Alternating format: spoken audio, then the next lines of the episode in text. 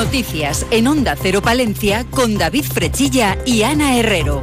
¿Qué tal? Buenas tardes. Los avances de la ciencia han hecho que esta enfermedad haya dejado de golpear con la virulencia con la que lo hacía en las décadas de los 80 y 90. Pese a ello, los datos demuestran que no debemos bajar la guardia. La Junta notifica dos nuevas infecciones por VIH en Palencia durante el 2023. El delegado territorial de la Junta en Palencia, eh, José Antonio Rubio Mielgo, ha presidido la Comisión Provincial de Prevención y Control de VIH-Sida de Palencia. En esa reunión se ha analizado la situación actual y se han presentado los principales datos de esta enfermedad a nivel provincial. Según los datos del Sistema de Vigilancia Epidemiológica de la Dirección General de Salud Pública de la Consejería de Sanidad, se han registrado 79 nuevas infecciones por VIH en residentes en Palencia en el periodo 2011-2023, dos de ellas en 2023. El 83% de los casos son varones y el tramo de edad donde se concentra el mayor número de casos es el de 30 a 39 años, un 33%, seguido del de 20 a 29 años, un 25%. Hay que destacar que la incidencia por 100.000 habitantes es del 3,7 ¿no? por 100.000 habitantes. Es una cifra que más o menos está siendo estable a lo largo los, de los años y que el principal mecanismo de transmisión de la infección por VIH es la, vía sexual. No ha habido ningún caso por trasplantes o transfusiones de hemoderivados ¿no? o prácticas eh, quirúrgicas o, médicas y por eh, casos de, de inyección por de drogas ha habido en total nueve casos. La tasa de incidencia media es de 3,7 casos por 100.000 habitantes. Pues dentro de unos instantes les vamos a contar más noticias, pero lo que hacemos ahora es conocer el tiempo. En estos momentos tenemos una temperatura de 12 grados en el exterior de nuestros estudios. Conectamos con la Agencia Estatal de Meteorología. Hola, ¿qué tal? Buenas tardes. Buenas tardes. Cielo nuboso cubierto en la provincia de Palencia, alguna lluvia débil durante la tarde, sobre todo en áreas de montaña y localmente puede persistir la niebla.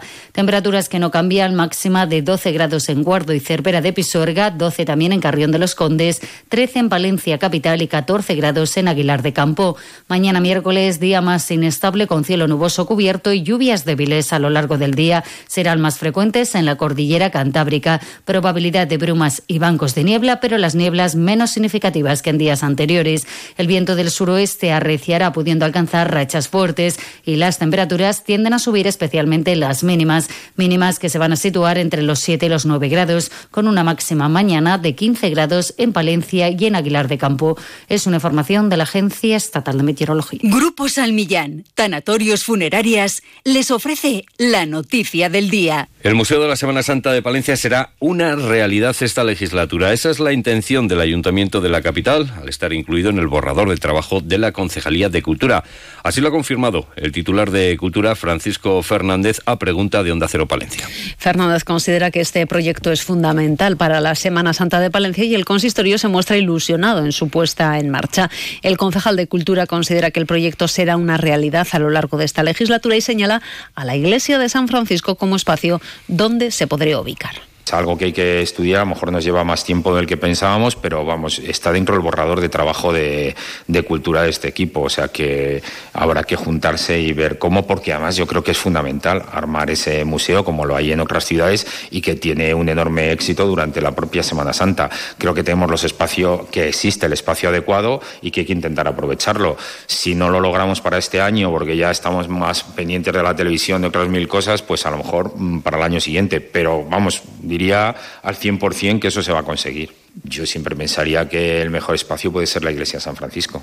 Esto de cara a los próximos años, de cara a la próxima edición de la Semana Santa, recordamos que se está a punto de rubricar el acuerdo con Televisión Española para la retransmisión de varias procesiones de la Semana de Pasión de la Capital. En estos momentos, pues, se sigue trabajando en los recorridos y colocación de cámaras. Hay que ver cómo, lo, cómo, cómo se generan los horarios de discurrir de las procesiones, en qué lugar nos conviene que se hagan los tiros de cámara, etcétera. Entonces, bueno, es una negociación que tarda, lleva su tiempo no, no, no, no sé ahora decirte, me imagino que los días que van a retransmitir sean los eh, jueves santo, viernes santo, que son los consistentes, lógicamente, lo que hace siempre Televisión Española, vamos.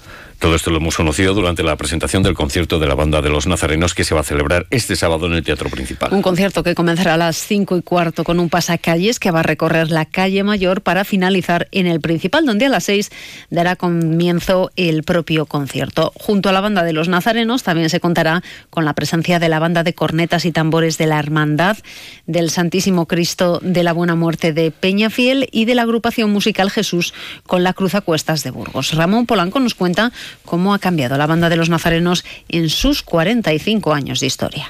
Bueno, pues esto supuso un cambio de mentalidad, un trabajo muy grande, hasta que en el 86, 87, bueno, pues las mujeres entran también con pleno derecho en las cofradías, por lo menos en la nuestra, entran también en la banda y las cofradías y la banda en este caso se dimensionan y así pues hasta ahora.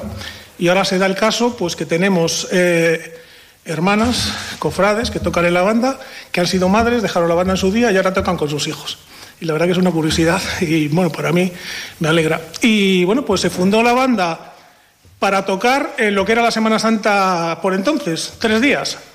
Grupo San Millán sigue creciendo en la capital y también en la provincia. En la calle Extremadura 12, nuevos velatorios crematorio con amplias y confortables salas. También en venta de baños y Villamuriel. Grupo San Millán. Siempre a su servicio las 24 horas del día en el teléfono 979 166 200. Nos quedamos en la capital porque Palencia ha sido reconocida de nuevo como ciudad amiga de la infancia. Además, la Agencia de Desarrollo Local celebraba el martes el sorteo, celebraba el martes el sorteo de los tres vales de compra por valor de 300, 200 y 100 euros, resultando ganadoras Pilar Barrio, que realizó su compra en Ortopedia Palencia, Nabele Martín, que compró en Soledad Zapatería y por último Teresa Cuesta, que lo hizo en Deportes Artiza. Cambiemos de asunto. Hablamos de cuestiones relacionadas con el ámbito laboral, porque la Fundación Anclaje ha participado en la tercera reunión de seguimiento para la recolocación de los desempleados de la empresa Hailey Marelli.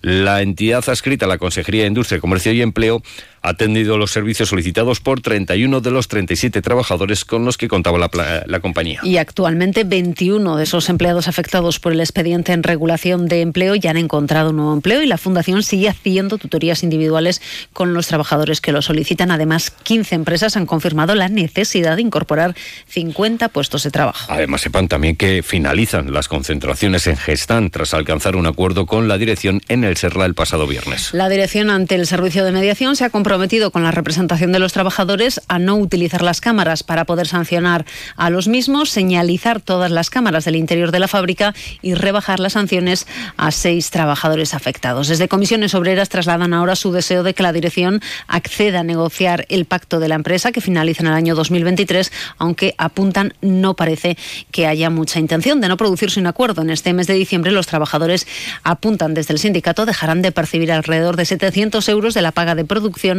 más la subida salarial del IPC. Y del ámbito laboral al de sucesos y por desgracia tenemos que lamentar un eh, presunto nuevo caso de violencia de género, ya que les contamos que ayer se detenía a un hombre eh, por un presunto caso de delito de violencia de género, según recoge el parte de sucesos de la policía local. A las nueve y media de la noche, una dotación de la Policía Local y Nacional acudían a la calle Muñoz Bernal informando de la agresión a una mujer. Se identificaba un varón de 56 años y una mujer de 27, así como varios testigos del hecho, por lo que se procedía a la detención del varón por presunto delito de violencia de género. Llega el turno de cuestiones relacionadas con la política, pero también con los tribunales, porque Izquierda Unida anuncia que ha presentado en la Fiscalía una denuncia contra el vicepresidente de la Junta, Juan García Gallardo, por delito de odio. Esta denuncia se basa en el vídeo subido por el vicepresidente de la Administración Regional a la red X, en el que, delante del hotel de Medina del Campo, en el que se realojó a los inmigrantes llegados de Canarias, García Gallardo expresaba un no rotundo a la invasión migratoria, afirmando que los 183 inmigrantes eran ilegales, jóvenes, varones en edad militar, y señalando a las ONGs que colaboran, según Gallardo, con la mafia de tráfico de personas. Para Izquierda Unida estas declaraciones suponen una vulneración de la Declaración Universal de los Derechos Humanos y del Código Penal Español. Rocío Blanco es la responsable de acción externa de Izquierda Unida. Entendemos que es muy grave lo que ha hecho alguien que además representa a una de las instituciones más importantes del Estado español, como es eh, una comunidad autónoma, en este caso la comunidad autónoma de Castilla y León, y entendemos que el fiscal tiene que tomar cartas en el asunto, tiene que tramitar la denuncia que hemos presentado. el primer paso, como digo, ya está dado. Izquierda Unida de Castilla y León ha puesto estos hechos en conocimiento del fiscal eh, eh, jefe de nuestra comunidad autónoma.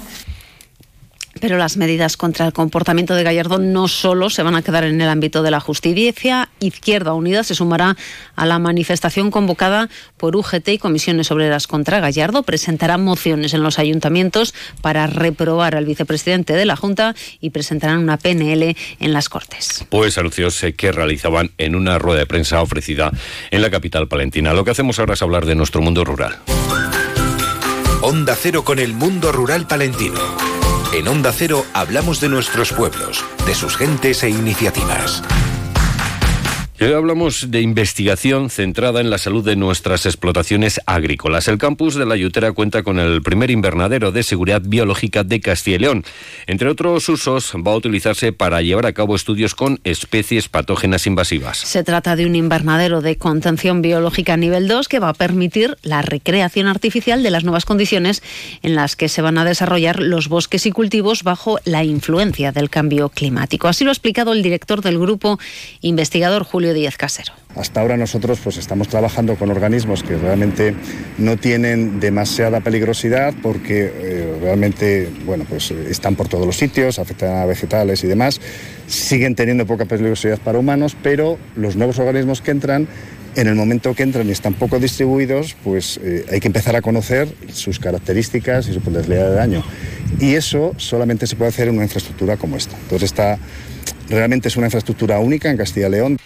Dada la relevancia agrícola y forestal de la comunidad, la necesidad de abordar problemas relacionados con plagas y enfermedades emergentes es apremiante y esta nueva infraestructura va a permitir abordar y anticiparse a nuevos desafíos. El proyecto, con una inversión de 360.000 euros, se ha llevado a cabo con financiación de la red Infrarred en Castilla y León, cofinanciada por el Fondo Europeo de Desarrollo Regional. Y de explotaciones agrarias a plantaciones de árboles, porque la Diputación planta más de 1.500 árboles en el Camino de Santiago para dotarlo de mayor diversidad, mejorar el paisaje y crear sombra con el objetivo de hacerlo más atractivo al peregrino. Y además Revenga de Campos impulsa la construcción del teleclub de la localidad que cuenta con un presupuesto de más de 150.000 euros, de los que la institución provincial aporta 72.500. Además, les contamos que el Foro Palentino de Turismo anima a las administraciones a crear vías ferreta, eh, ferratas en zonas cercanas a núcleos eh, de la montaña y nos quedamos en la montaña porque la presidenta de Tasgullón colabora con la ONCE en el audiolibro para personas ciegas eh, con voz de mujer. Lourdes Gullón ha grabado en los estudios de Radio Aguilar el relato Los colores de la paleta que habla sobre el esfuerzo de unos progenitores por brindar todas las oportunidades a su hija. Y hoy nos vamos a despedir hablando de fotografía.